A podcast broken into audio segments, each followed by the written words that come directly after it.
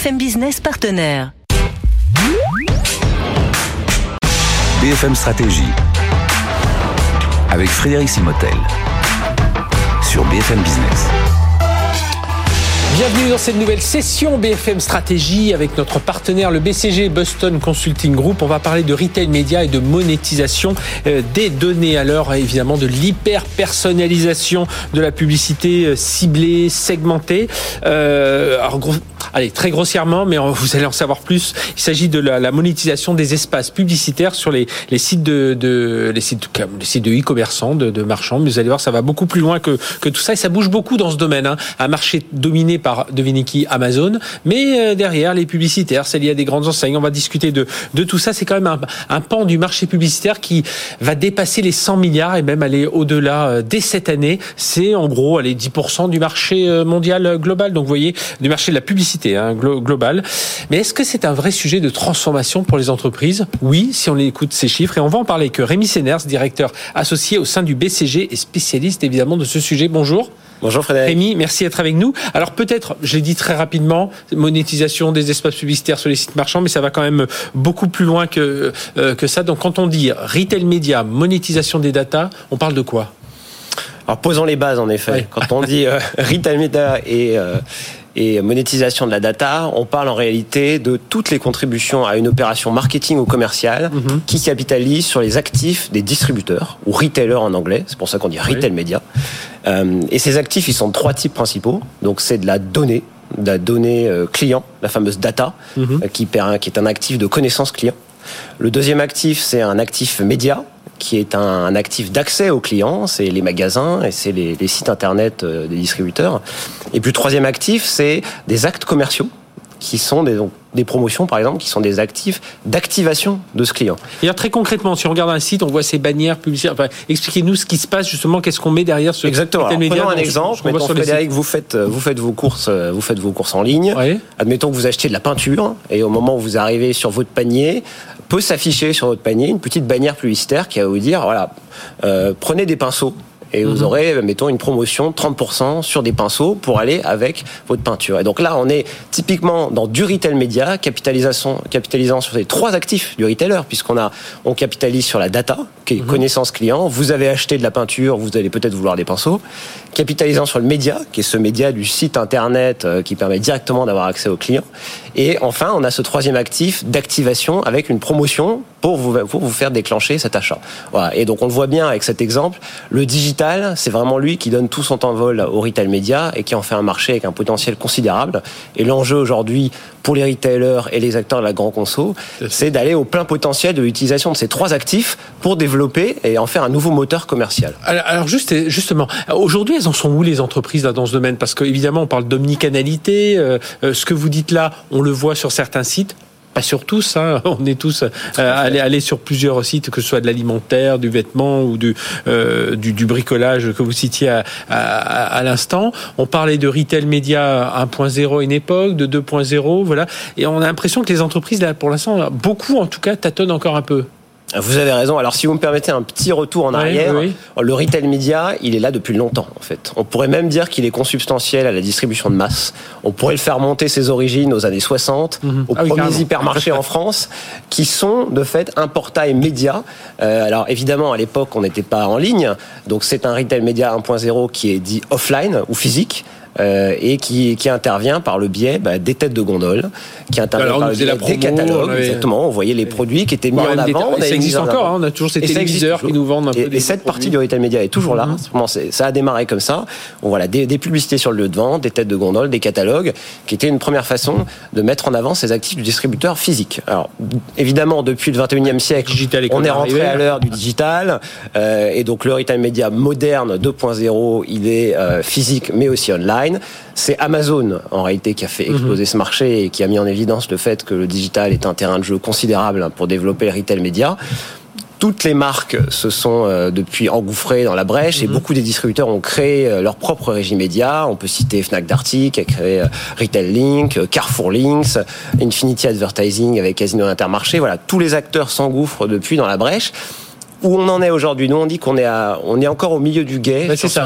moi, moi, je trouvais que ça tâtonnait encore un peu. Ouais, vous dites voilà, au, sens milieu du guet, où euh, on est un peu à mi-chemin. Et en fait, le 2.0, c'est l'omnicanalité du retail média. Aujourd'hui, on a, on, a, on a poussé sur les deux tableaux le fait de pouvoir vraiment faire des offres intégrées et fluides entre du physique et du digital est encore un vrai enjeu pour les distributeurs. Mhm. Et après, si on imagine aussi ce que serait le futur, un retail média 3.0, il sera plus personnalisé, vraiment pour avec la capacité de mhm. proposer des offres encore plus poussées aux consommateurs. Il sera plus plateformisé au sens où on aura des plateformes qui simplifieront la vie des marques et des annonceurs pour être capables de communiquer vers leurs clients. Il sera plus mesuré euh, qui est vraiment un enjeu très important de mesure, et il sera plus de bout en bout, c'est-à-dire sur l'ensemble du parcours d'achat du client, pour être capable de l'influencer depuis la découverte d'une marque jusqu'à mhm. son achat et même le post-achat. Et on est bien d'accord qu'aujourd'hui les technos sont là. Enfin voilà, elles doivent s'améliorer, mais on a, on a les technos existent. Les technos sont là. Il y a, il y a, clairement. Il y a, juste qu'à mettre en, en, route un peu ou accélérer en tout cas pour pour Tout à fait. Et c'est aussi pour ça qu'il y a une vraie euh, explosion en ce moment et un, beaucoup d'activités sur ce marché. Mhm. C'est un marché extrêmement dynamique. Oui, j'ai, parce que les. Oui, pardon, je, je, vous interromps, Rémi Séners, mais du BCG, mais ça, vous dites un marché dynamique. Je disais tout à l'heure, il va, il doit dépasser les 100 milliards euh, euh, cette année. Ça même beaucoup plus. Je crois que c'est 100 milliards. C'est rien que le marché américain. Je crois que le marché européen. Il faut rajouter le marché euh, derrière. Ça veut dire quoi pour les entreprises par rapport à ces chiffres-là euh, On doit agir plus. On dit toujours qu'il faut avoir une stratégie offensive, mais est-ce que euh, euh, là, tel que c'est parti, vous parliez d'Amazon tout à l'heure, il y a déjà un premier geste défensif. Voilà, comment vous voyez, vous analysez ça En fait, c'est la question du pourquoi maintenant. En fait, pourquoi on est sur un marché qui est extrêmement dynamique, qui est extrêmement dynamique, et un marché très dynamique, comme toujours, ça crée des opportunités et des risques. Mhm. Alors les risques, si on regarde le verre à moitié vide, bon bah c'est numéro un, c'est un rythme, un risque concurrentiel direct, c'est Amazon. effectivement, son nombre plane tout au-dessus du tableau, c'est géant, c'est deux tiers de ce marché aujourd'hui, et donc le risque pour les distributeurs, c'est de se faire complètement dépasser et de ne pas avoir ce marché. Donc ça, c'est le risque numéro un. Le risque numéro deux, c'est un risque concurrentiel un peu plus indirect, qui est celui des marques directement, qui avec euh, le Covid ben, ont pris le, à plein mhm. le volant du e-commerce, qui ont désormais aujourd'hui un accès direct à leurs consommateurs et qui pourraient faire pourquoi pas sans les distributeurs C'est quand même un autre risque. Et le troisième, c'est la digitalisation des catalogues. Aujourd'hui, on le voit bien, c'est quand même des centaines de millions de budgets de coopération commerciale qui sont collectés par les distributeurs via euh, via la coopération commerciale. Mhm. La digitalisation du catalogue est un vrai risque de voir disparaître. Donc ça, c'est il faut agir quoi. C'est le verre à moitié vide. Après, évidemment, comme toujours, le verre à moitié plein. Le verre à moitié plein, c'est par exemple bah, la, disparition progressive des cookies tiers. Donc vous savez, toutes mhm. ces petites ah analyses qui suivent euh, les internautes dans leur parcours d'achat de site en site qui, qui a un vrai risque en disparition progressive, euh, y compris dès cette année, pour les marques de plus avoir accès à cette donnée. Et, donc, et ça, c'est une chance pour les distributeurs parce que eux sont assis sur une quantité de first party data, mhm. donc cette fameuse donnée qui collectent, dont ils sont propriétaires, qui collectent directement auprès de leurs clients, qui peuvent monétiser de manière beaucoup plus importante auprès des marques désormais. Et donc vous dites c'est une, une chance pour les distributeurs et c'est justement un danger de ne pas y aller, hein, selon vous c'est un vrai danger de pas y aller. le, marché, vous, le disiez, il va effectivement, selon les estimations au BCG, dépasser les 100 milliards de dollars euh, aux États-Unis. Il va dépasser 25 euh, milliards d'euros en Europe. Donc ça, ça revient vraiment à un marché qui va tripler dans les années à venir d'ici à 2026. C'est une opportunité considérable. Mhm. Et donc tous les acteurs, euh, tous les acteurs y vont. on évoquait, certains créent leur régie. les acteurs côté industriel font du test and learn, innovent, testent un certain nombre de dispositifs. il faut préempter le terrain. Et alors, euh, pour, pour les, les, distributeurs, les industriels de la grande consommation, c'est un vrai. On peut on peut parler d'Eldorado. Enfin, il y a vraiment un endroit où euh, où aller. C'est vrai qu'aujourd'hui, quand on entend les résultats hein, des, des, des grands Gafa, on nous dit où la pub digitale euh, est légèrement en recul, mais là, on se dit quand même, là, il y a vraiment un, endroit. S'il y a un endroit où il faut continuer à insister, à accélérer, c'est cette partie retail media, monétisation de la data. Oui, celui-là, il faut y aller. Je pense que c'est un, un no regret move, comme on dit. euh, si on prend les deux points de vue, je pense, du point de vue du distributeur, c'est pour faire simple, plus de revenus, moins de coûts. Plus de revenus parce que bah, c'est un nouveau business en lui-même. Hein. C'est mhm. l'opportunité de valoriser tout cet asset formidable de data sur lequel ils sont assis, qui a beaucoup de valeur. Hein. Et donc c'est un nouveau business. Mhm. C'est aussi plus de revenus parce que c'est une opportunité d'améliorer leur business existant. Euh, pour faire simple, si on prend quelques exemples, on, est, on imagine des écrans, euh, des écrans présents en magasin qui vous montrent des, pro, des, des propositions pour animer les produits. Ça anime le point de vente l'exemple que j'évoquais au départ en e-commerce, bah, qui vous qui vous pousse des promotions au plus proche de votre panier, de votre parcours d'achat. On voit bien, ça alimente le sens du commerce. Mhm. Tout ça alimente clairement une opportunité de création de revenus. Et puis il y a aussi l'opportunité de réduction des coûts.